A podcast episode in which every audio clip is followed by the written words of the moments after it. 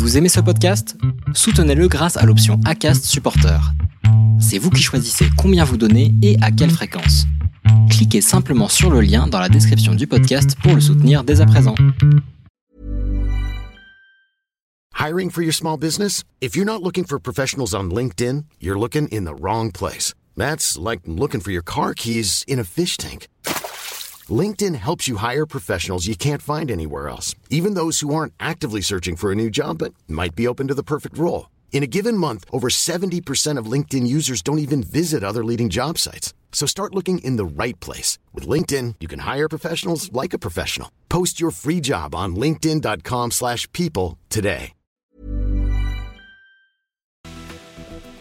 Dans ce nouvel épisode de l'Instant Outdoor, je reçois Sabine Elstrom. Avec Sabine, on parle de l'égalité homme-femme en ce qui concerne le sport. Avec Sabine, on va vous parler est-ce que les femmes ont finalement les mêmes chances que les hommes d'être meilleurs, d'être bons, d'arriver au plus haut de leur potentiel? Quelles sont euh, les règles de la société qui les brident un petit peu euh, dans cette recherche de performance? Quels sont euh, tous les sujets qui tournent autour de l'égalité homme-femme? On parle un petit peu de, causes sociétales. Et on va traiter de sujets comme le départ des femmes sur certaines courses qui a des lieux un petit peu plus tôt euh, que les hommes. Quel est l'avis de, Sabine sur ce sujet-là? Et sur bien d'autres sujets. Euh, c'est un sujet qui est un petit peu houleux pour certaines personnes, mais en tout cas je suis très content de l'avoir abordé avec Sabine et j'espère qu'il vous apportera beaucoup et si c'est le cas n'hésitez pas à le partager autour de vous si ça vous fait plaisir. très très bonne écoute dans l'instant outdoor. Bon alors aujourd'hui je suis en compagnie de, Sabine pour ce nouvel épisode du podcast L'Instant Outdoor. Et avec Sabine on va parler des différences euh, hommes-femmes principalement euh, au, niveau, sociologique euh, et au niveau de l'entraînement aussi. On va parler des différences hommes-femmes qui peuvent exister dans, le sport. Mais avant tout ça, comment vas-tu Sabine? Bonjour François, bonjour tout le monde, bah, merci de m'accueillir, moi je vais bien. Là, je suis à Lens en Vercors, il fait super beau. Il a neigé euh, depuis deux semaines, il fait que neiger, donc euh, condition idéale pour être de bonne humeur. C'est vrai que j'ai eu l'occasion d'échanger notamment avec Patrick Board qui est passé sur, euh, sur le podcast et qui nous disait que la neige était tombée à, gros flocons chez lui dans le Jura et que là les conditions étaient parties pour le ski. Euh, je t'avoue que en Bretagne, on connaît pas ça. Hein. oui, j'imagine. Ouais. Après, tu peux, faire des bains froids. Toute l'année en plus, on peut faire ça. Oui, voilà. Méthode Wim Hof euh, garantie. pas le choix. Euh, alors Sabine, est-ce que tu pourrais te, présenter en, quelques mots pour tous ceux qui ne te connaissent pas, s'il te plaît? Oui, alors donc j'ai 33 ans. Euh, actuellement, donc, euh, je suis à la fois auto-entrepreneur en tant qu'entraîneuse. Euh, je vais dire entraîneuse, ça, ça plaît beaucoup aux féministes de dire entraîneuse.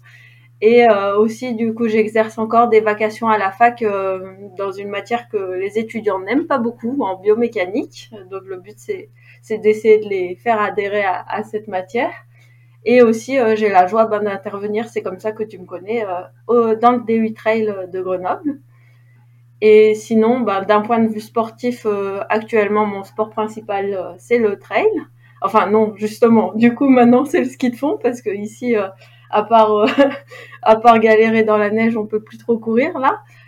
mais en, en, compétition, ça reste le trail, mon sport principal maintenant. mais bon, comme tous les gens qui ont 33 ans, on a fait d'autres sports avant puisqu'on savait pas que le trail existait. Donc je suis passée par euh, différents sports. Euh, d'abord euh, de la natation quand, quand j'étais à l'école primaire. et puis après, je voulais pas m'orienter vers la compétition en natation, donc je suis allée dans un club de ski de fond. Sauf que tout le monde faisait de la compétition, donc je me suis mis à faire de la compétition comme tout le monde, ça m'a énormément plu. Euh, après au lycée, j'ai eu la chance d'aller dans un lycée euh, sport de montagne, donc j'ai été très touche à tout pendant le lycée. Euh, et après, bah, pendant les études, euh, j'avais commencé par des études de, médecine sage-femme. Enfin, faut passer par médecine pour faire sage-femme. Donc, euh, où je faisais plus que de l'activité. en fait, je courais pas mal parce que le but c'était de pas passer trop de temps. Et donc, j'étais dans un club aussi pour que ça reste social. Et après, je me suis réorientée, ce que j'aurais peut-être dû faire dès le début, en STAPS. Euh, et donc là, ben, c'est là que j'ai découvert le trail et ça a été le gros coup de cœur, ben, justement euh, parce qu'on était en nature, que c'était beaucoup plus simple que le ski de fond euh, où qu'on habite et, qu'il n'y avait pas de facteur matériel et tout. Donc, et puis j'ai aussi rencontré des personnes extraordinaires, donc j'ai beaucoup adhéré au trail à tel point que fait j'ai fait une thèse sur la performance en trail courte distance, donc sur les aspects euh, biomécaniques et physiologiques. Donc en fait là tu m'invites dans le podcast plus en tant que coureuse féministe que, que en tant que doctoresse parce que parce que j'ai pas fait un contrairement à d'autres un doctorat en sociologie. Euh, bah après euh, quand même je suis curieuse donc euh, je lis un petit peu aussi ce qui paraît en sociologie mais euh, mais peut-être que tu inviteras un jour un, vrai sociologue.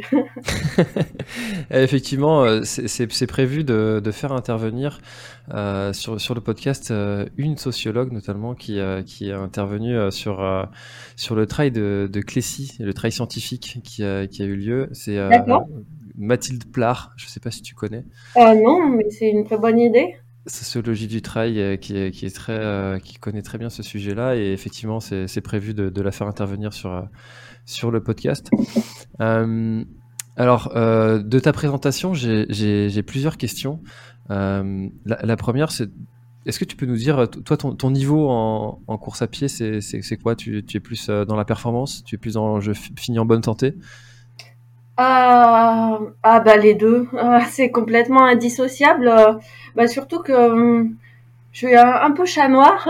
J'ai eu pas mal de blessures, dont certaines qui sont vraiment pas dues à des bêtises d'entraînement, puisque bon ben mes plus mémorables malchances c'était euh, morsure par patou, euh, fracture de rotule en, glissant sur du mouillé, euh, fracture de vertèbre en tombant dans les escaliers. Donc on va dire que moi déjà quand je peux courir je mets les baskets et que j'ai pas de douleur, ben c'est déjà une petite victoire. Et puis bon, plus globalement, je pense que de toute façon, la performance à long terme euh, ne peut pas être euh, dissociable de la santé. Et après, ben moi en fait, mon plaisir vient aussi du fait euh, de m'améliorer. Moi, j'ai de la chance. Pour l'instant, je m'améliore encore. Je ne sais pas comment je réagirai quand j'arriverai plus à m'améliorer. Donc oui, je cherche de la, je cherche la performance. Et c'est ça qui m'a plu aussi dans ma thèse, c'est que j'ai eu la chance de faire euh, une thèse qui était axée sur la performance et c'est pas si facile que ça parce que ben c'est tout à fait légitime. En général, les financements vont plutôt euh, vers euh, la santé publique et on en a bien besoin. Donc c'est pas forcément très facile d'avoir des financements pour uniquement la performance, mais ça m'intéresse. Hmm. alors justement, tu disais que euh, pour parler un, petit, pour s'écarter un peu de notre thème de d'origine du titre du, podcast, mais euh, tu disais que la, bioméca, ça, ça, intéressait pas forcément les, étudiants. Qu'est-ce qui toi t'a intéressé dans, dans ce sujet-là, dans ce domaine-là? Ah bah, je pense que j'y suis arrivée un peu par la force des choses. Euh, disons qu'au lycée, de toute façon, j'aimais bien la physique. Mais euh, après, moi, vraiment, la matière qui a été coup de cœur, mais dès, en fait, même quand j'étais en médecine sage-femme et, et ensuite en STAP, c'est la physio. Vraiment, euh, comprendre le corps humain, je trouvais ça formidable. Et euh, en fait, c'est un peu la bioméca, c'est que je m'en sortais pas si mal et que après, c'est devenu très utile en fait pendant ma thèse parce que parce que j'avais besoin de la bioméca.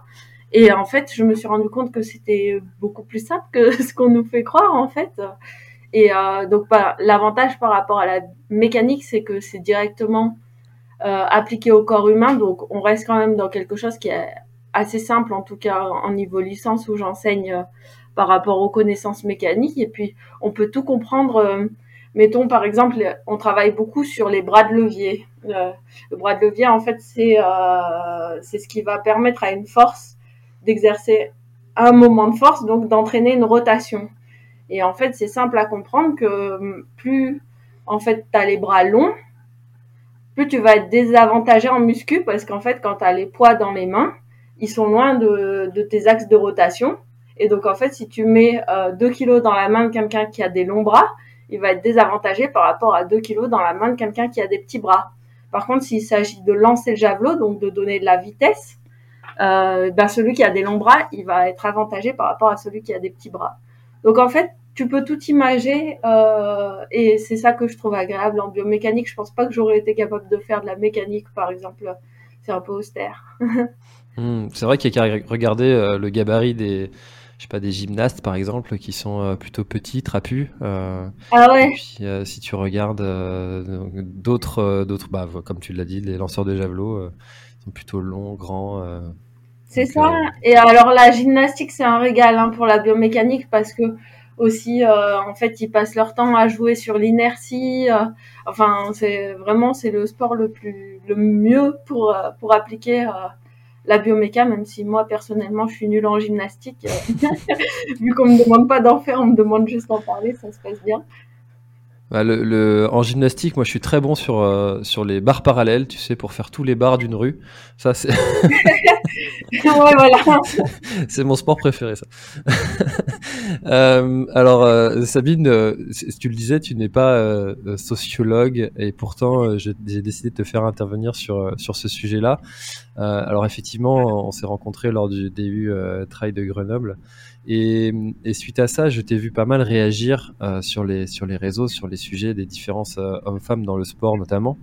Et euh, une première question sur ce sujet-là, est-ce que tu, l'as déjà un petit peu dit, mais est-ce que tu te considères comme étant féministe? Et si oui, qu'est-ce que ça veut dire?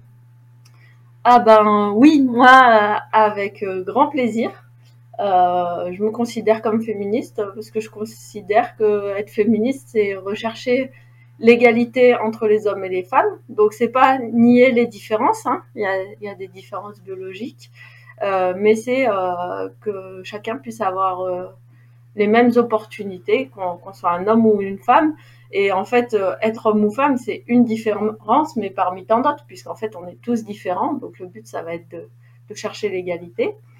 Et euh, donc volontiers pour être féministe. Après, je suis pas là pour. Euh, enfin, c'est important pour moi aussi de dire que je distribue des diplômes de féminisme à personne, et je pense que personne a, a ça à faire. Par exemple, euh, ben, récemment, on peut dire, on a lu que Miss France, la nouvelle Miss France, se revendique comme féministe. c'est vrai que de premier abord, euh, ça peut paraître un peu antinomique, mais après tout, euh, au moins, il y a quelqu'un qui s'est revendiqué comme féministe devant un public qui, à mon avis, n'est pas très féministe euh, et qui l'assume. Et quelque part, c'est quelque chose de positif. Et chacun a sa définition, donc c'est pas à moi de dire toi t'es féministe, toi tu l'es pas. Et le plus le plus insupportable, c'est quand on reproche à quelqu'un de desservir la cause sous prétexte qu'il a pas qu'il ou elle n'a pas la même vision du féminisme, c'est un peu un peu énervant. Il vaut mieux essayer de comprendre pourquoi on n'a pas la même vision. Est-ce que c'est pas justement la meilleure façon de délivrer le message que d'arriver au, plus haut de, de la contradiction de ce message? Euh, comme, comme, la Miss France exemple, Par exemple. ouais, bah, quelque part, euh, du coup, ça oblige à, à, se demander, effectivement. Elle, en fait, elle se revendique comme féministe parce qu'elle dit euh, que elle a envie d'être Miss France et que être féministe, c'est permettre, comme je disais aux femmes, d'avoir toutes les opportunités. pour elle, son opportunité ultime, c'est d'être Miss France. Donc, dans ce sens-là, ça se tient. Après, ce que d'autres féministes, euh, dont moi, vont reprocher au, Miss France, c'est euh, ce que ça implique. C'est que ça implique que la beauté, c'est être jeune, être célibataire, ne pas avoir d'enfants. Donc, en gros, euh, on va dire, euh, il faut être une jeune vierge, hein, euh, même s'ils vont pas faire du coup, des tests de virginité, c'est quand même dans l'imaginaire des gens, c'est ça. Donc, c'est Cendrillon, c'est la Belle au bois dormant et tout. On a beau dire qu'elles ont des tests de connaissances, j'ai jamais vu une Miss France qui se faisait élire grâce à ses connaissances, hein. Et donc c'est une certaine beauté stéréotypée. Il faut aussi être grande, il faut être fine, il faut être ceci, il faut être cela, il faut sourire, sourire très très important.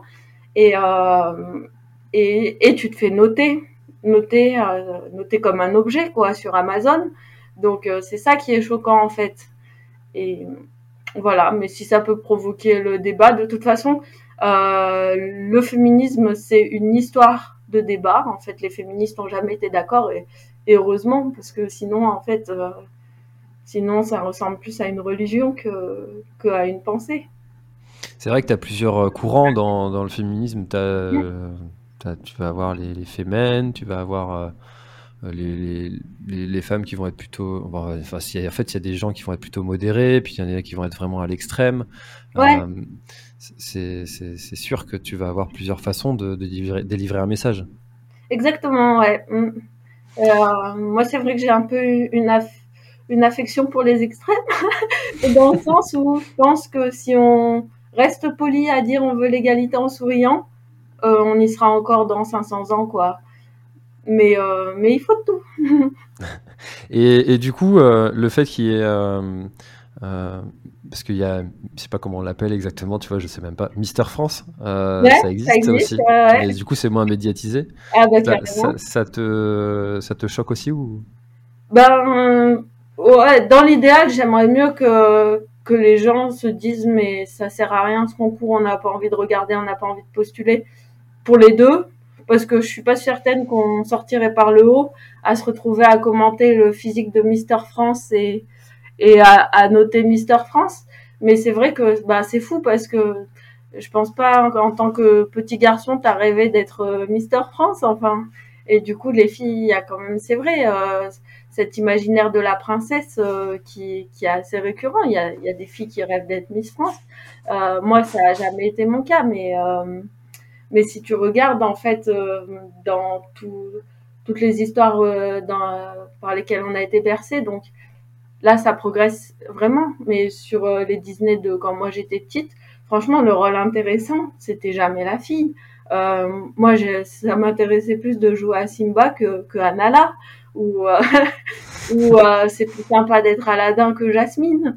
Et, euh, et après, bah, l'adolescence, c'est pareil. Si tu regardes les séries qu'on regardait quand on, quand on était, quand on rentrait de l'école, bah, les filles, c'est quoi? C'est elles se crêpent le chignon, elles cherchent à plaire aux gars, et les autres, ils sont drôles, ils ont des vies super intéressantes.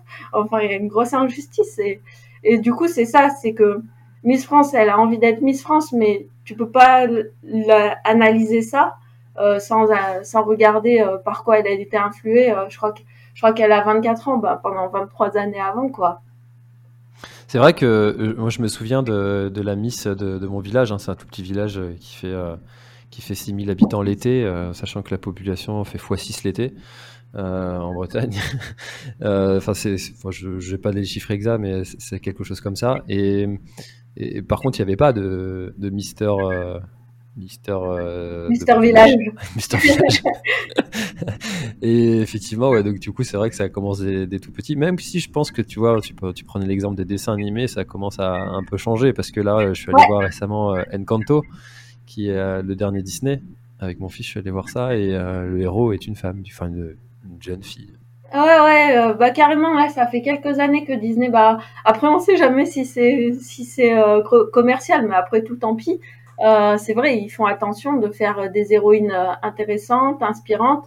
Là, il paraît qu'elle a des lunettes ou des fois ils peuvent en mettre une un peu plus ronde et tout, et, c'est cool parce que le problème c'est pas, faut pas que, enfin c'est bien de pouvoir s'identifier aussi à quelqu'un de hyper différent de toi c'est aussi euh, aussi un des attraits euh, des, fictions hein. c'est le but si t'as que des fictions qui racontent ta vie euh, c'est pas très intéressant le problème c'est la représentation unique donc il faut pas en venir à avoir que des héroïnes super téméraires il faut un peu de tout quoi hmm. Ils ont aussi dans ce dessin animé là l'héroïne, tu sais, il y a toujours dans, dans ce dessin animé là, il y a toujours les, les stéréotypes du, du costaud, du euh, l'intello. Euh, et ben là, le costaud, pour, pour le coup, c'est c'est aussi euh, une, une fille qui est qui est bodybuildée à ah l'extrême. ouais, ouais. tu vois, des fois, des fois, ça peut paraître un peu forcé, mais en soi, moi, je trouve ça quand même super cool parce que avant qu'on ait rétabli l'équilibre, il va en falloir des Disney, donc hmm. donc c'est bien. Bien sûr. Euh, alors du coup, je t'avais vu réagir aussi euh, pour, euh, pour parler un peu plus dans, dans le sport. sport ouais. Sur, parce qu'on pourrait parler Disney pendant une heure. Hein. j'adore le Roi Lion, hein, tout ça, c'est pas de problème. Euh... qu'à dire sur Mulan aussi. ah, Pocahontas, la belle. Ah, en plus, j'adorais Pocahontas, mais bref, passons. Ah, ah, depuis, je nage sur le côté, hein, faut le savoir. Euh, alors le, Tour de France, je t'ai vu réagir euh, dessus avec un parcours qui est absolument risible pour, pour, le circuit féminin. Alors j'ai tout de suite envie de te poser une question là-dessus. En fait, tu vas avoir l'argument de, de, Sarah Porte euh, pour les sponsors. la, visibilité de la course euh, masculine rapporte beaucoup plus et du coup, tu peux organiser une course qui est beaucoup plus, euh, beaucoup plus importante pour, pour le, circuit masculin. Qu'est-ce que tu réponds à ça quand il y a l'argument de ça rapporte par rapport à l'argument médiatique? Euh, ben, dans les faits, euh, c'est vrai, mais en fait, c'est juste qu'on n'a pas eu euh, la même chance depuis le début. En fait, le sport, le sport masculin, en fait, enfin, le sport a été inventé par les hommes et pour les hommes. Et, et donc, en fait, il y a toute une histoire. le sport, là, pour l'instant, on est censé avoir progressé. On en est encore à 17% du temps d'antenne qui est réservé au sport réalisé par les femmes. Donc, en fait, tout le reste c'est les hommes. Et en fait, quand on regarde du sport, à quoi on s'attache? Ben, on s'attache à des personnes, à des histoires. Donc, tu vas, tu vas suivre un sportif, tu vas voir ses victoires, tu vas vivre ses émotions avec lui, tu vas le voir revenir après une blessure. Et on n'a pas toute cette histoire pour les femmes. Donc, ben, forcément, en fait, euh, on regarde pas ce qu'on connaît pas. Et euh, le meilleur exemple pour ça, c'est que TF1 a été assez courageux au moment euh, de la Coupe du Monde de football féminine en décidant de programmer vraiment euh, le foot euh, comme ils le font pour les hommes. Et ça a marché, les gens ont regardé et, euh, les jeunes, ils commençaient à connaître, enfin les enfants, ils commençaient à connaître les noms des équipières et ils avaient envie d'être ces, ces joueuses-là. Et du coup, ça pose un peu la question.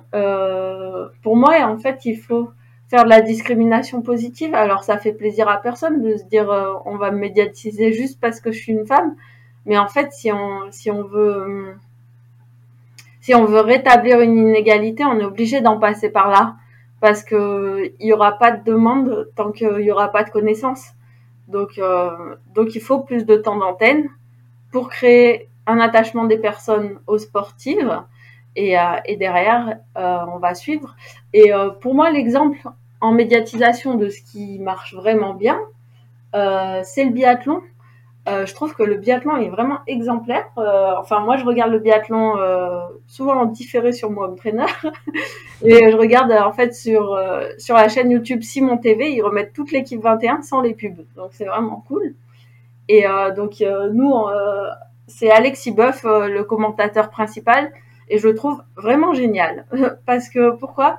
Bah déjà, bon, le temps d'antenne est, est le même pour les hommes et pour les femmes. En plus il se trouve qu'en France, on a quand même une équipe de France masculine qui performe un peu plus. Donc, ce serait vraiment une raison facile de dire on en fait plus pour les hommes. Donc là, non. Euh, du coup, on connaît super bien aussi les Françaises. On s'attache à elles. On a envie qu'elles réussissent.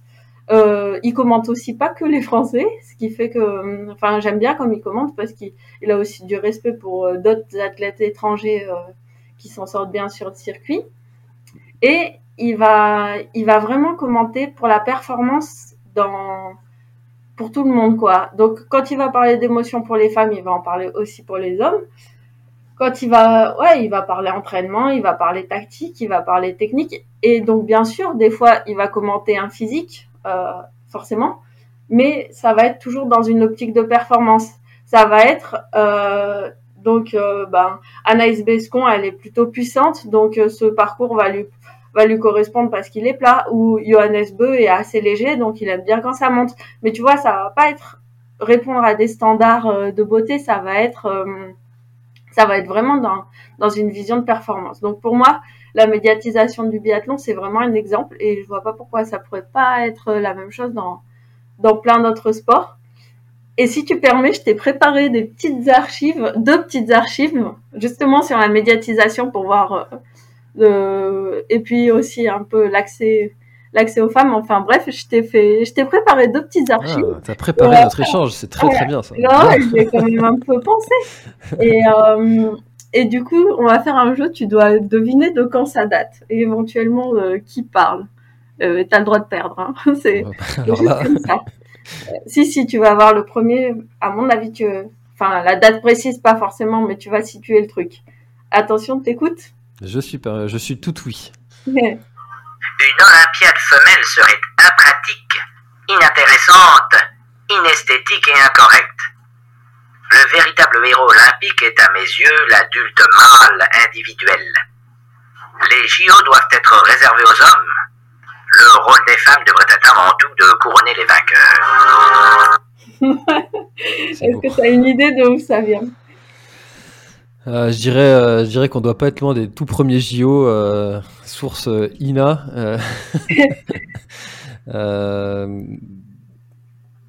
D'où ça peut venir, ça C'est dans des tout, premiers commentaires de, des JO.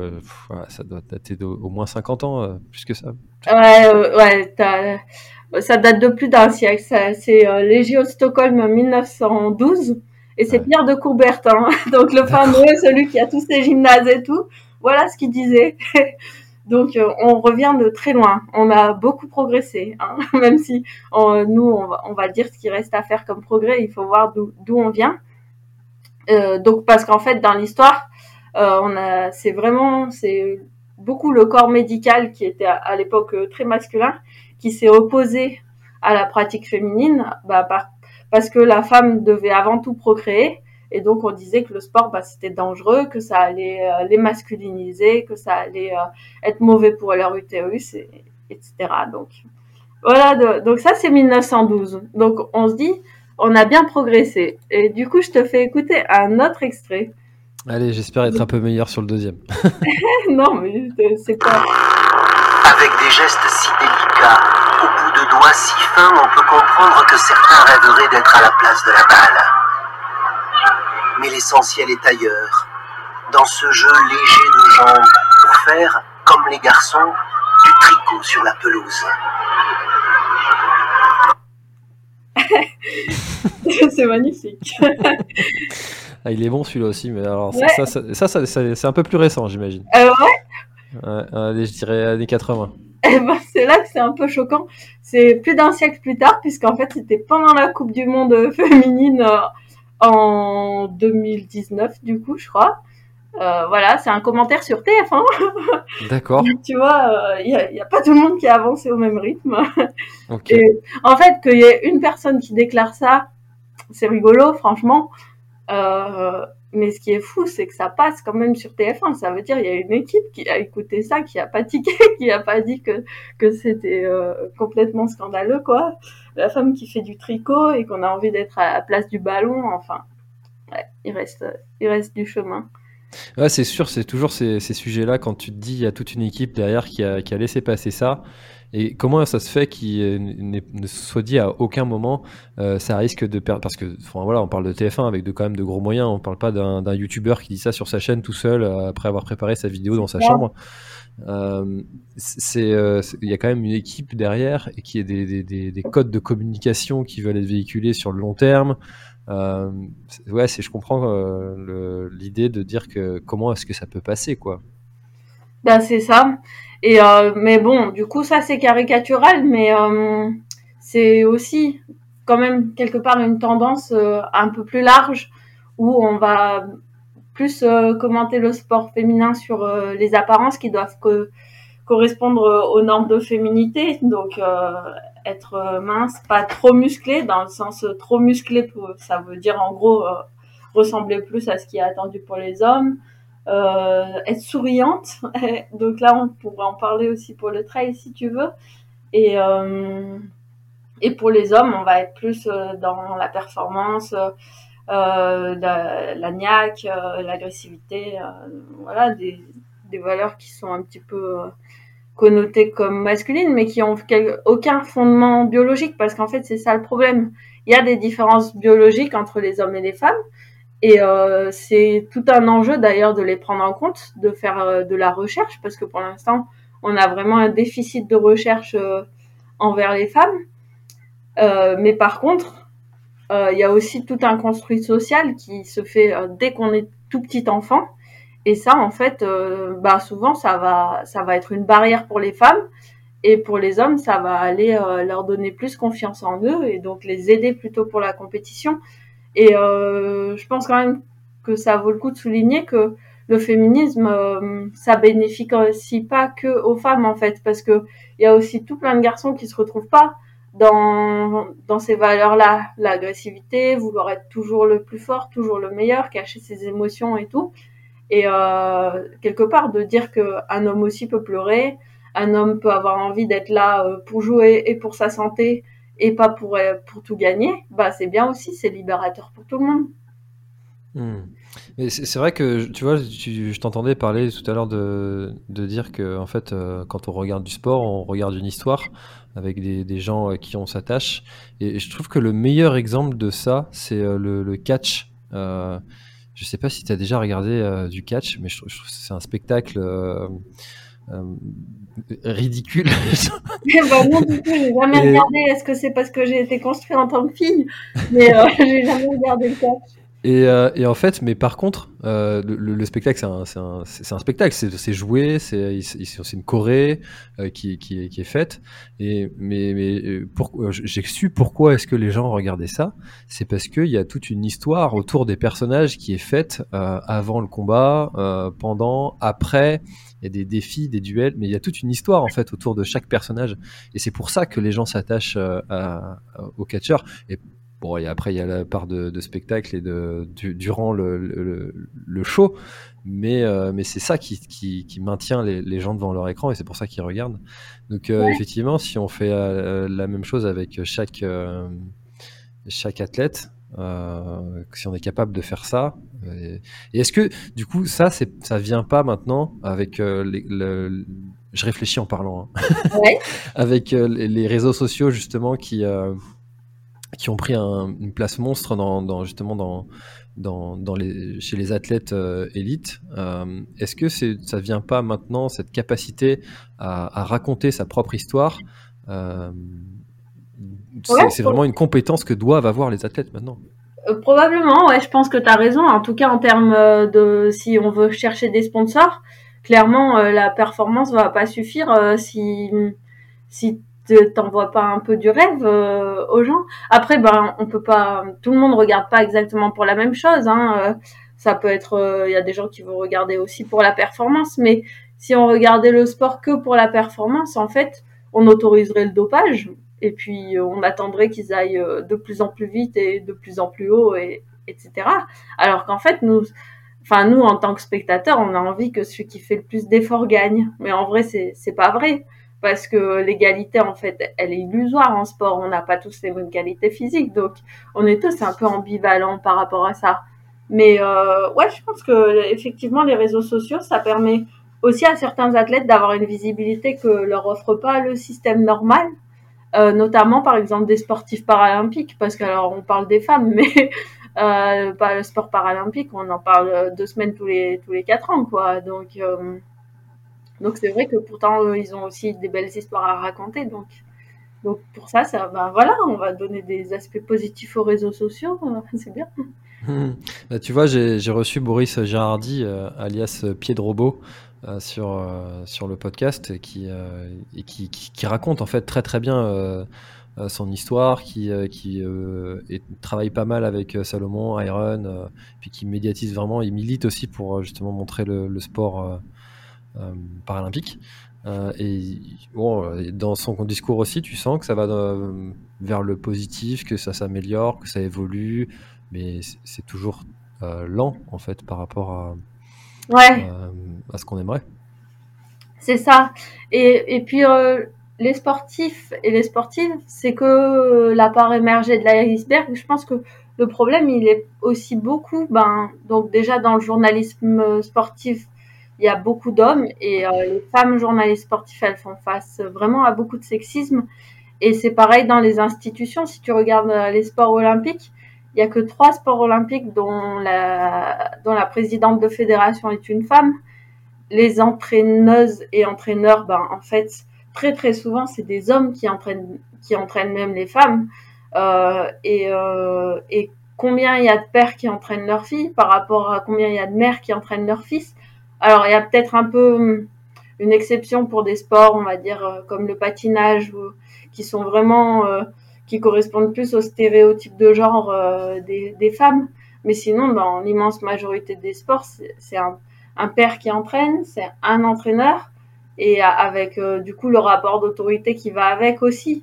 Et je pense sincèrement que tout le monde aurait à y gagner à, à mettre plus de femmes dans toutes les institutions. Donc là encore, est-ce qu'on, est-ce qu'il suffit de faire des incantations en espérant que ça change?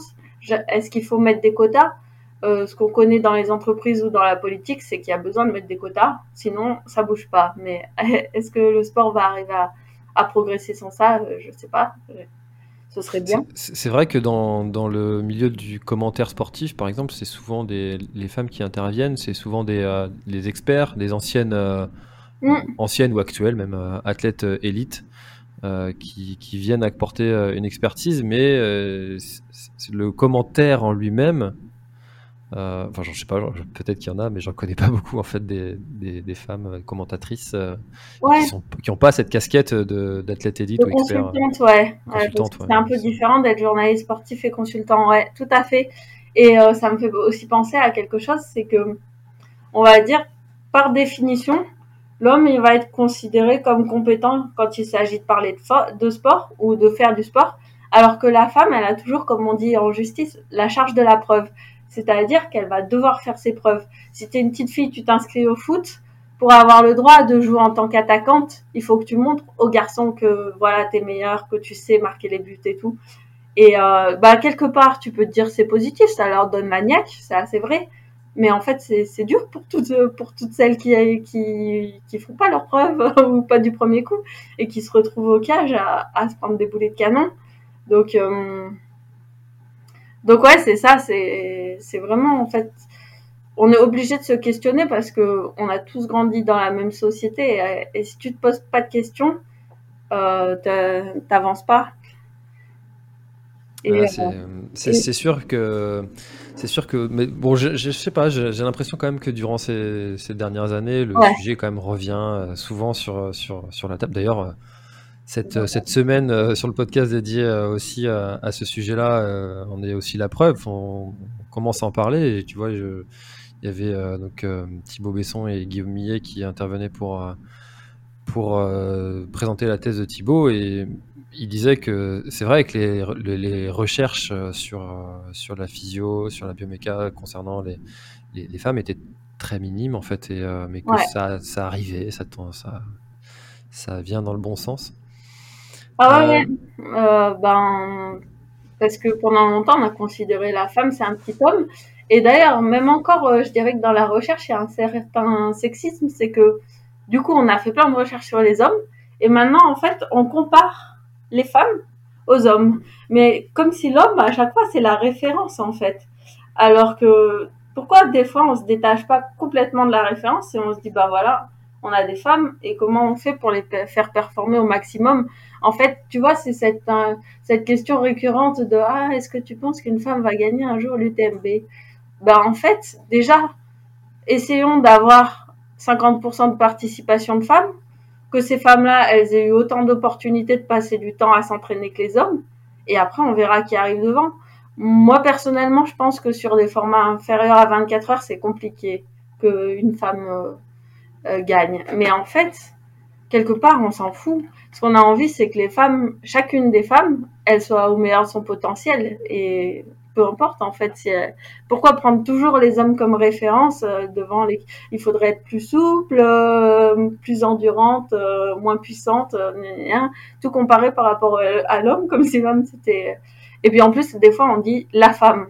La femme, elle n'existe pas en fait. Il y a des femmes, il y a des femmes qui sont ménopausées, il y a des femmes en puberté, il y a des femmes qui cherchent à, à retrouver la santé, il y a des femmes qui cherchent à être performantes. Donc c'est vraiment toute façon, le sport, c'est une individualisation. Et euh, le fait d'être homme ou femme, ça fait partie de l'individualisation, quoi. Bah, je suis content que tu l'aies dit parce que c'est euh, ce que j'allais un peu répondre, c'est que finalement, euh, est-ce qu'une femme gagnera l'UTMB mm. On, s'en fout. Eh ouais, c'est ça. tant que, et puis, ouais, bah, tout le monde prend du plaisir à son niveau et puis que tout le monde est en accord avec ce qu'il est en train de faire, bon bah et que chacun peut exprimer son potentiel au plus haut Exactement, je suis complètement d'accord. Mais, mais c'est intéressant que tu aies pris cet exemple-là parce que tu n'as pas écouté l'échange que j'ai eu avec euh, Guillaume Millet parce qu'au moment où on enregistre, il n'est pas encore sorti. Et, on parle de ça. Eh ben, super. je connais un peu Guillaume Millet, il était dans mon jury de thèse. Euh, et du coup, j'ai regardé aussi la thèse de, de, Thibaut Besson qui elle est sur YouTube malheureusement. Je ne sais pas pourquoi ils ont coupé. Euh, ils ont coupé toute la partie discussion. certes, ça aurait fait une vidéo de 3 heures, mais pour les passionnés, ça se regarde. Euh, et ouais, moi je trouve ça un peu triste qu'on se, se, réduise à cette question-là. Et, euh, et quelque part, en fait, si jamais les femmes n'ont pas les capacités d'arriver devant les hommes, ouais, ça n'empêche pas de vouloir les améliorer euh, au maximum, quoi. Et après, sur des efforts très très longs, euh, toutes les personnes qui font du raid d'aventure te diront que qu'en général, la fille, elle traîne tout le groupe au, bout de, de deux, trois nuits blanches et, et euh, qu'on a crapahuté longtemps. Donc, je pense quand même que grâce à différentes choses, euh, les femmes, donc, elles ont un, meilleur métabolisme lipidique, elles sont plus riches en fibres de type 1. Ben, c'est, t'as dû en discuter avec, euh, avec Guillaume et, et Thibaut, qu'elles sont plus résistantes a priori à la fatigue.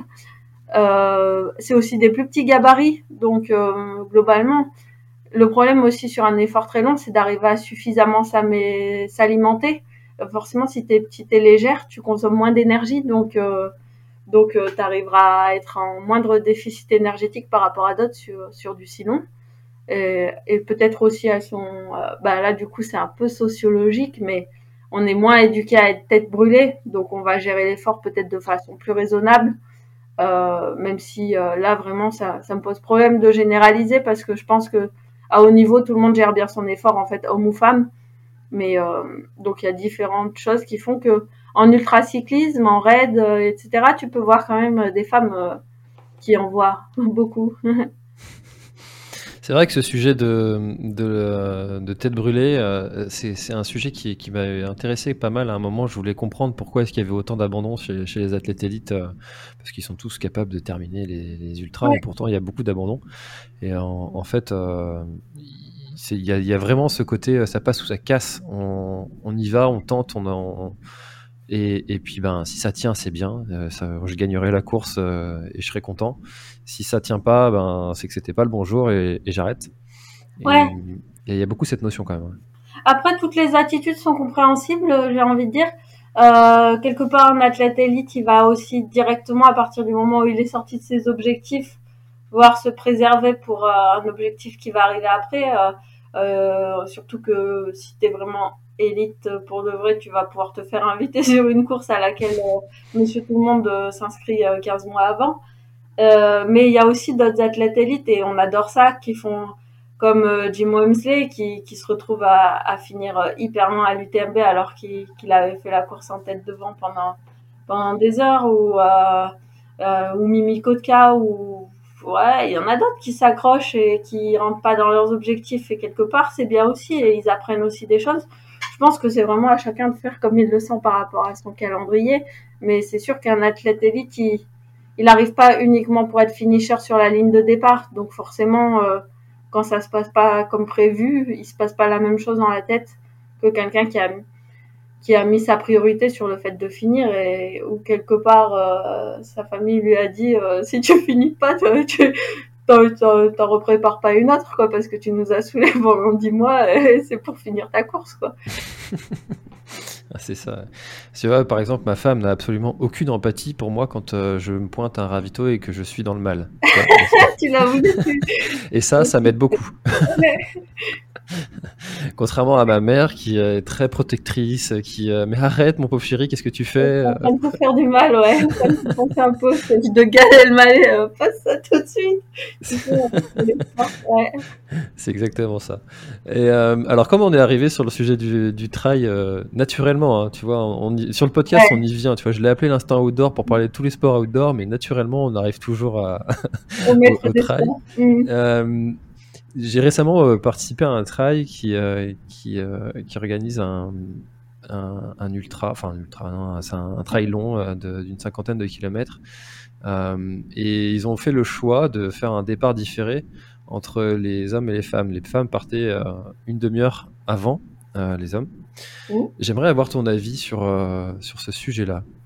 ouais, du coup, du coup, il y a plusieurs choses. déjà, le fait euh, par exemple, je sais pas si tu as vu passer euh, Cécile Bertin, hein, elle avait, elle m'a envoyé un article qu'elle a écrit sur carrément le marathon de La Rochelle où ils mettent euh, les vieux et les femmes à gauche et les hommes à droite, mais ils font partir tout le monde en même temps, mais pas dans le même sas. Donc là, bonjour la discrimination, quoi, ça n'a aucun, aucun, enfin, aucun sens. enfin, un marathon, ce qui a du sens, c'est de faire partir les rapides devant et les lents derrière, en fait, qu'ils soient hommes ou femmes. Là, ce que tu racontes, c'est faire partir devant les femmes et euh, les hommes derrière. Et ça part d'une bonne intention, c'est de dire euh, les femmes, elles ont jamais euh, la chance, même quand elles sont les meilleures, de faire la course en tête. Et du coup, ça permet d'avoir des femmes qui font la course en tête, qui vont éventuellement passer la ligne d'arrivée en premier. Ça peut aussi être un intérêt pour les barrières horaires parce que pour les barrières horaires, en fait, euh, que tu sois un master euh, ou une femme ou un homme, en fait, que tes qualités physio moyennes euh, soient, enfin, si on regarde la courbe de gosse des hommes, des femmes et des jeunes et des vieux, ben forcément, enfin, les hommes sont, sont 10 à 15% plus rapides ou plus forts, etc. C'est 10 à 15%, c'est un peu la différence qu'on observe dans toutes les disciplines entre les meilleurs hommes et les meilleures femmes. Donc tu peux te dire, bah en fait les barrières horaires c'est profondément injuste parce qu'en fait on dit il faut que tout le monde soit passé là à 15 heures, mais moi dans ma catégorie je peux être euh, je peux être plutôt à l'avant de la course de, courbe de gosse, de gosse euh, si j'ai 80 ans par exemple c'est hyper sévère euh, cette barrière horaire. Donc tu peux dire on va adapter le temps de départ à, ça. Le problème, c'est que du coup, ben déjà, ça envoie l'idée que les femmes, vous allez forcément mettre 30 minutes de plus que les gars, donc c'est pas forcément super sympa. Et puis en plus, quand même, la participation féminine, elle reste, malgré tout ce qu'on veut, beaucoup plus faible que la participation masculine. Ce qui fait que, ben moi, la course que j'avais faite, où c'était comme ça, en fait, j'étais toute seule, quoi. mais quand Thomas Cardin m'a rattrapé, j'étais super contente, mais sauf que c'était Thomas Cardin. Donc, euh, bah, j'ai pas pu le suivre, quoi. Donc... Salut, ça va? Ouais, c'est ça. Ah, bah, bravo, ça fait plaisir de te voir. Est-ce que tu peux rester avec moi discuter un peu, quoi? Et euh, du coup, je trouve que finalement, c'est c'est pas une très bonne idée à mon avis. Mais et en plus, tu vois, par exemple, ils ont fait ça sur la finale des Golden Trail Series. Et euh, finalement, mode Matisse fait quatrième. Donc franchement, sur des temps de course ou comme ça, où la puissance euh, est importante, euh, je pense qu'elle a bluffé tout le monde. Hein. Et tu te dis, mais en fait, si elle avait été dans le peloton avec les hommes, avec le troisième juste devant elle, au lieu d'être toute seule en tête de sa course, est-ce qu'elle serait pas allée le chercher? Est-ce qu'elle aurait pas fait encore mieux en ayant l'adversité juste à côté d'elle? Donc euh, quelque part, moi je trouve ça cool Enfin, le trail et la course sur route, c'est quand même un des seuls sports où vraiment, t'as hommes et femmes qui partent ensemble. Et c'est quelque chose qui je trouve, c'est beau. Et euh, je suis plutôt favorable à un départ tout le monde en même temps, mais à réfléchir sur les ultras à des horaires pour que les femmes n'arrivent pas au milieu de la nuit, quoi, en gros. Hmm. Donc, euh, du coup, par exemple, tu, quand dans, je vais écarter un peu du sujet du sport, mais ça, tu vas voir, ça, ça y reste quand même un peu. Euh, pour, euh, pour des sélections pour un, pour un métier particulier comme euh, pompier, gendarme, que les femmes aient un, des tests sportifs différents, des barèmes différents que, que, les hommes pour du coup le même métier. Est-ce que ça, ça, tu trouves ça normal? Eh ben, eh ben, je me suis déjà posé la question et sincèrement, j'ai pas la réponse parce que comme je te disais, il y a une différence biologique si tu prends les meilleurs hommes et les meilleures femmes de 10 à 15%, en tout cas pour l'instant. Peut-être la différence va se réduire s'il y a de plus en plus de femmes qui s'entraînent et, euh, qui s'entraînent à haut niveau. Mais bon, bref, mettons qu'il y a quand même une différence homme-femme. Tu peux te dire euh, qu'il faut adapter les barèmes, mais en même temps, quand, quand tu demandes à un pompier de pouvoir porter telle, telle charge ou courir à telle vitesse, c'est aussi des questions de sécurité. Donc, si tu mets des barèmes plus faciles, euh, faut quand même que ce soit compatible avec le fait de faire euh, le métier correctement. Sinon, en fait, si c'est pour que la femme se fasse percevoir par son entourage comme un boulet, c'est c'est pas top non plus. Donc franchement, j'ai pas la pas la réponse. j'ai pas la réponse. C'est vrai que c'est un, un sujet qui, euh, où je suis très mitigé aussi, euh, parce que évidemment euh, que, que, que la femme va apporter des, des compétences que, euh, que les hommes n'ont pas forcément. Je pense par exemple au type d'intervention où, où il va falloir intervenir auprès d'une femme qui aurait qui aurait un problème particulier et qui Ouais. serait plus à même de, de, de parler de ces problèmes-là à, à une femme. Ça, c'est évident qu'il y a ces, ces sujets-là, mais en même temps, euh, effectivement, quand euh, il faut euh, porter quelque chose, tirer quelque chose, on fait le, le- le même boulot. Ouais. Donc, c'est ouais, c'est un sujet qui, qui est intéressant aussi. Après, peut-être qu'une différence de barème de 10% sera acceptable, c'est-à-dire que c'est quand même quelque chose qui va demander aux femmes, c'est assez difficile, quoi, surtout que de toute façon, le concours est difficile, hein, hommes ou femmes. Et tu peux dire que seulement 10% de différence, sachant que aussi parmi les pompiers, il y en a qui ont passé le concours euh, il y a longtemps, qui ont peut-être plus exactement le niveau euh, euh, qu'ils avaient, donc que ce serait acceptable et que par rapport à ce qu'elles amènent en arrivant dans la profession, le fait qu'elles aient peut-être 10% de moins de chance, ce soit positif, mais je pense que c'est pas une question facile. Il faut accepter aussi que des fois il n'y ait pas des réponses qui coulent de source. Hmm, évidemment. Peut-être ça Euh, peut nous amener euh, à l'EPS euh, et au barème, si Ah oui, tu veux, Oui, parce que je pense que c'est quand même assez intéressant. C'est vrai que moi, du coup, en arrivant en tant qu'enseignante au STAPS, euh, ça m'a un peu frappé. Euh, je t'avoue qu'en en tant qu'étudiant, je me souviens plus du tout. Mais nous, en tant qu'enseignants, on a des, des barèmes qui sont vraiment différents, euh, de plus de 10 à 15% Et le but, en fait, ça va être euh, déjà qu'on n'a pas beaucoup de filles en STAPS, euh, c'est-à-dire en fait on n'a que 30% d'étudiantes. Et après si tu vas en filière entraînement en plus il y a de moins en moins de filles alors que bien sûr il va y en avoir plus en éducation et motricité. Et euh, donc le but c'est de dire si, euh, si on les fait venir en STAPS et qu'en plus on leur met des sales notes il y aura plus personne. Mais bon euh, moi ça me chagrine un peu parce que on fait des barèmes plus faciles euh, pour, euh, pour les filles que pour les garçons et globalement, en fait, euh, aussi, le fait de mettre de la mixité, ça empêche, ça va pas euh, d'un coup de baguette magique enlever toutes les inégalités. En fait, si tu mets un groupe dans une situation de mixité et que tu ne fais rien, en fait, des fois, ça va renforcer les stéréotypes. Euh, ça va être, bah, on met les filles au cage hein, parce qu'elles courent moins vite et tout. Donc, il faut vraiment avoir une action volontariste pour arriver à avoir une vie de groupe. Même quand il est mixte, d'avoir une vie de groupe équilibrée. Et pour ça, euh, franchement, du coup, j'ai un modèle quand même qui marche parce qu'on va pas faire que critiquer, on va dire aussi ce qui fonctionne. Euh, par exemple, moi au lycée, donc j'ai eu de la chance, je suis allée à un lycée dans la Drôme, à Die, euh, qui était sport nature, donc où, bah, en fait c'était la scolarité rêvée, quoi. On avait des emplois du temps qui étaient très bien agencés pour pour nous libérer du temps libre, et puis on apprenait tout plein d'activités, donc euh, kayak, spéléo, course d'orientation, ski de rando, ski de fond, euh, mais pas du tout dans une optique de, compétition, vraiment pas, euh, plus dans une optique d'être autonome dans sa pratique.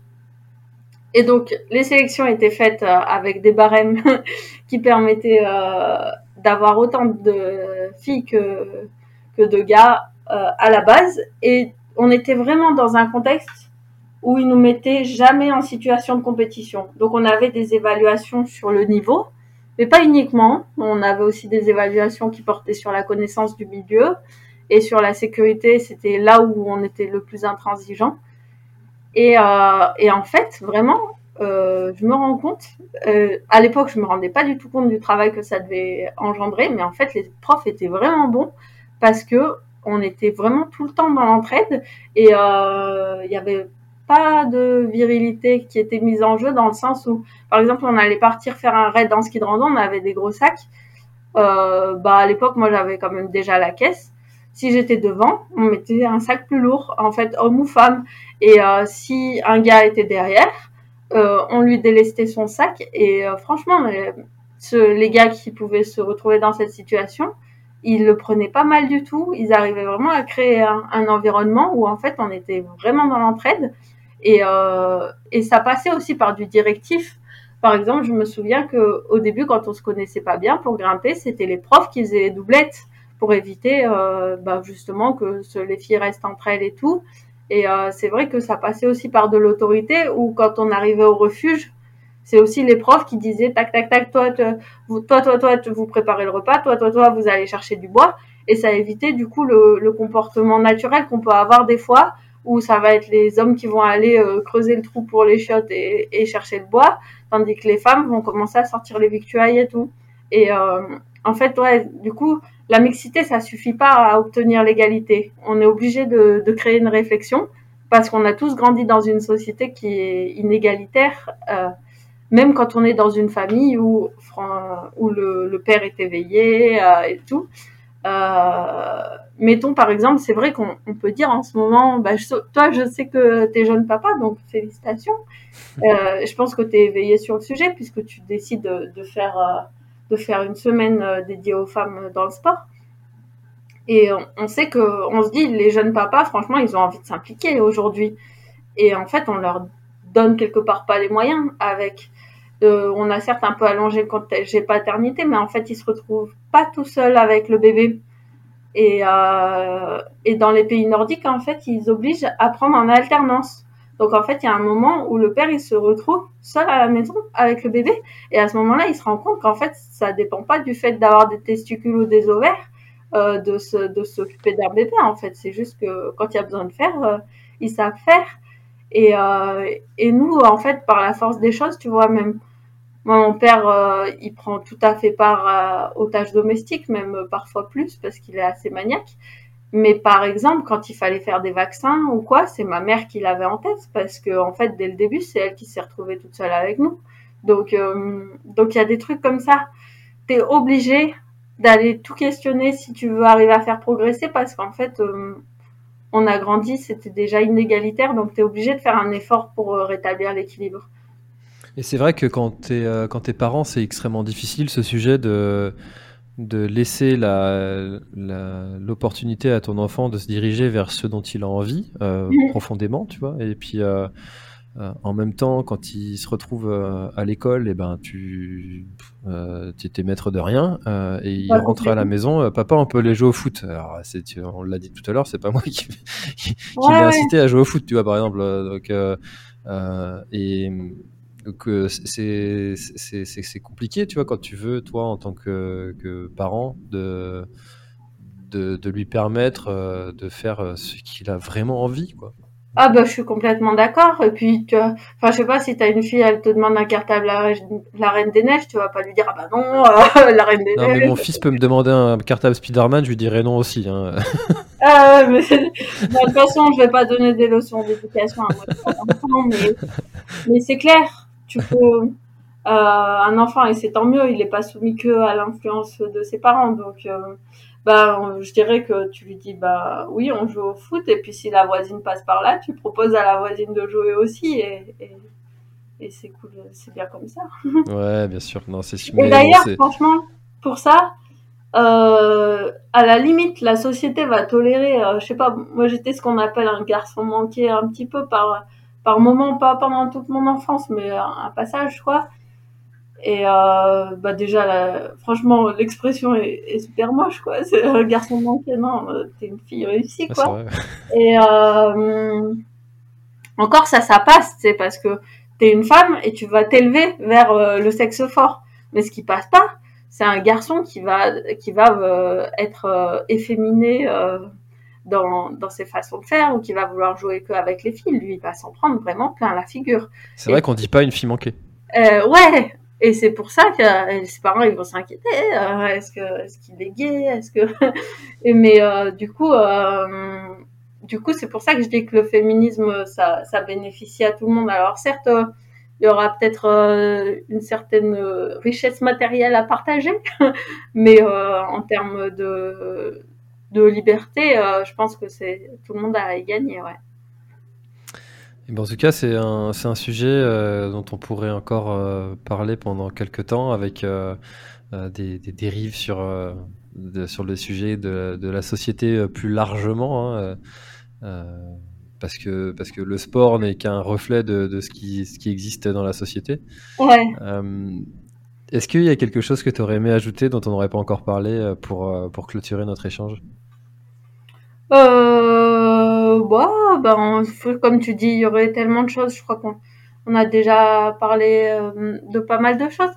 Euh, ouais, c'est vrai que c'est comme tu dis que le sport c'est un reflet de la société. Après, c'est quand même assez spécial d'avoir vraiment des catégories hommes-femmes dans finalement dans notre monde moderne. C'est c'est assez rare. C'est c'est en gros c'est le sport et les toilettes publiques et le reste du temps on est quand même à peu près ensemble. Donc en fait sur le papier on est assez égaux et c'est là que c'est là qu'en fait, euh, il faut pas se contenter de ça parce que dès qu'on gratte un peu le vernis, en fait, l'égalité, elle est pas là euh, encore. Euh, ben, je pense vraiment que la médiatisation a beaucoup à faire parce que encore dernièrement, la, la une de l'équipe ce week-end, c'était en une un joueur de rugby, donc que je ne m'intéresse pas particulièrement au rugby. Il s'appelle Antoine Dupont, il est meilleur joueur du monde, voilà, et le meilleur joueur. On va savoir comment tu choisis un meilleur joueur dans un sport d'équipe, mais passons.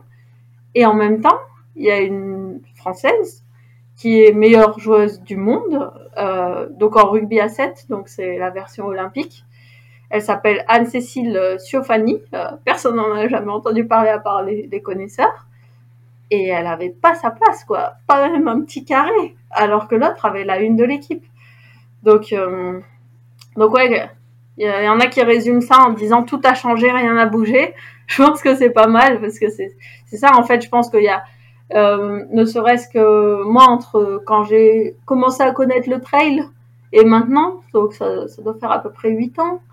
Euh, je trouve qu'il y a vraiment un progrès dans, tu vois, par exemple, Trail Endurance Mag, ils font quand même attention. Euh, quand ils publient le podium masculin, ils vont publier aussi le podium féminin et, et tout. Et quand ils le font pas, ils se font reprendre. Hein. Il n'y a pas besoin de moi. Hein. Il y a toujours des gens qui guettent.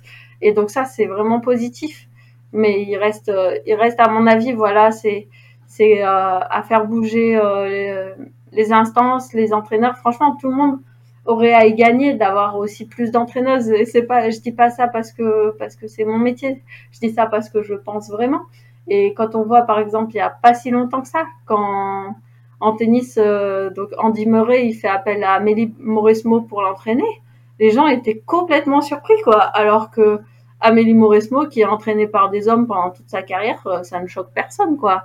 Donc c'est fou les croyances qu'il y a. Alors que, enfin, comment tu peux remettre en question euh, la compétence d'Amélie Mauresmo en tennis, quoi. Donc, donc ouais, c'est ça. Arriver petit à petit à, à mettre euh, plus de mixité, mais la mixité d'ailleurs pas que homme-femme aussi, euh, faire de la place aux, gens différents, quoi. Mm. Parce que c'est vrai que, euh, ça j'ai oublié de le dire quand même, en trail, on est un sport, il y a beaucoup de personnes qui ont fait des études, qui ont, on vient quand même souvent d'un milieu socialisé, il n'y a pas tant que ça de gens qui sont différents, donc il y a quand même un certain entre-soi et on gagnerait tous à s'ouvrir un peu, quoi. Eh ben écoute, euh, je te rejoins à 100%. Et euh, c'est aussi, euh, je trouve, ce qui fait la beauté de ce sport qu'est le trail et cette mixité qu'il y a. Tu peux te retrouver au ravito avec, avec un avocat et puis juste après un médecin et puis juste après... Il faut pas que je dise quelque chose qui soit trop sexiste pour clôturer. surtout une secrétaire. Faut pas que je dise une secrétaire, surtout. bon, après, c'est la réalité. Hein. Il y a quand même plus de secrétaire femme que de secrétaire homme. Non, mais complètement. Et puis en plus, euh, dépourvu, quoi, parce que une fois que t'as passé 24 heures dans la nature, euh, quand même, euh, quand même dans ton état le plus naturel, toi aussi. Et ouais, peut-être on peut finir quand même là-dessus, justement. Ça rejoint un peu la médiatisation. Euh, souvent, souvent, souvent, on commente le sourire des filles. Alors moi, j'ai, rien contre le fait de sourire euh, pendant que tu cours et c'est plutôt cool parce que ça veut dire que tu, tu te fais plaisir. Mais n'est pas obligé de sourire tout le long en fait. Il y a des fois où c'est hyper dur et euh, je vois pas pourquoi c'est toujours euh, les femmes qui doivent sourire et les hommes ils ont le droit d'être euh, de faire la gueule dans l'effort. Je suis désolée si tu viens de vomir au ravito, t'as pas envie de sourire et t'as le droit aussi quoi. Donc ouais c'est ça aussi mine de rien. Les attentes sont pas les mêmes. bah, je sais pas comment est fait euh, Sissi pour euh, Sylvain Cusso pour sourire tout le temps comme ça. Eh, est-ce qu'elle sourit entre les photos? Ah, bah, Est-ce qu'elle arrête de sourire entre les photos? Je sais pas. Pour l'avoir croisée souvent sur, sur la diagonale des fous cette année, euh, c'est incroyable. Mm. Elle a vraiment le sourire. Alors après, je pense que là, quand elle s'est fait sa fracture, je suis pas sûr qu'elle ait souri. ouais, tu vois, c'est ça. Évidemment. Et pareil euh, ben, en plus, on apprécie globalement. Hein. Enfin, t'es pas là pour faire la gueule, on est tous contents de courir. Mais je veux dire, des fois, t'es pris dans l'effort, euh, tu souris plus. Euh, est-ce que c'est grave, quoi? Et après, j'ai quand même ma petite théorie. C'est qu'aussi parmi les filles, il y a pas mal d'entre nous qui viennent de sports artistiques. donc c'est pas du tout mon cas. Hein. J'ai jamais eu des qualités artistiques. mais et du coup, c'est des sports où on t'oblige à sourire. Et du coup, tu tu t'habitues quelque part à, faire du sport en souriant. Tu vois, en gym, elles sont obligées de sourire, ça fait partie du truc. Euh, d'ailleurs, ça pourrait être mis en question aussi. Et euh, donc peut-être il y a un certain apprentissage. Euh. et après, bah, c'est vrai qu'en en fait, sourire, c'est un avantage. Des fois, le fait de sourire, ça t'envoie, ça, envoie des informations positives, ça peut t'aider. Mais bon, c'est pas toujours facile à mettre en pratique. Ah bah c'est sûr, quand tu es, es, au bout de ta vie, euh, après, euh, après 100 km, euh, sourire, c'est pas forcément le truc le plus naturel. Euh... eh ben écoute, merci beaucoup Sabine pour, pour notre échange. très ouvert. J'ai beaucoup aimé, avec, avec des belles réflexions sur, sur, sur ce sujet qui, qui est important de, de, dont il est important de parler et de présenter. Euh, pour, euh, pour, confronter les idées et puis, euh, puis peut-être faire réfléchir nos auditeurs. Bah, écoute, merci et, et puis bah, à bientôt. Bah, merci à toi François et bah, je finirai en disant que on a le droit d'évoluer dans ses avis et on a le droit aussi des fois de pas avoir d'avis quand, quand on n'est pas renseigné et donc bah voilà même moi tu vois je, je, pense que si je réécoute notre échange dans dix ans il y aura probablement des choses sur lesquelles j'aurai évolué, mais tant mieux. Hein. J'ai envie de dire heureusement. Et bien on se dit rendez-vous dans 10 ans. voilà, exactement. bon après-midi euh, et merci à toi de tendre le micro à, à toutes ces femmes. Avec plaisir. À bientôt. À bientôt. Cet épisode est maintenant terminé, merci de l'avoir écouté jusqu'au bout. Et si vous êtes encore là c'est sûrement qu'il vous a plu, alors n'hésitez pas à le faire savoir autour de vous, c'est la meilleure façon de faire connaître le podcast L'Instant Outdoor. Parlez-en, partagez les épisodes, merci beaucoup pour votre fidélité et à très très bientôt dans un prochain épisode.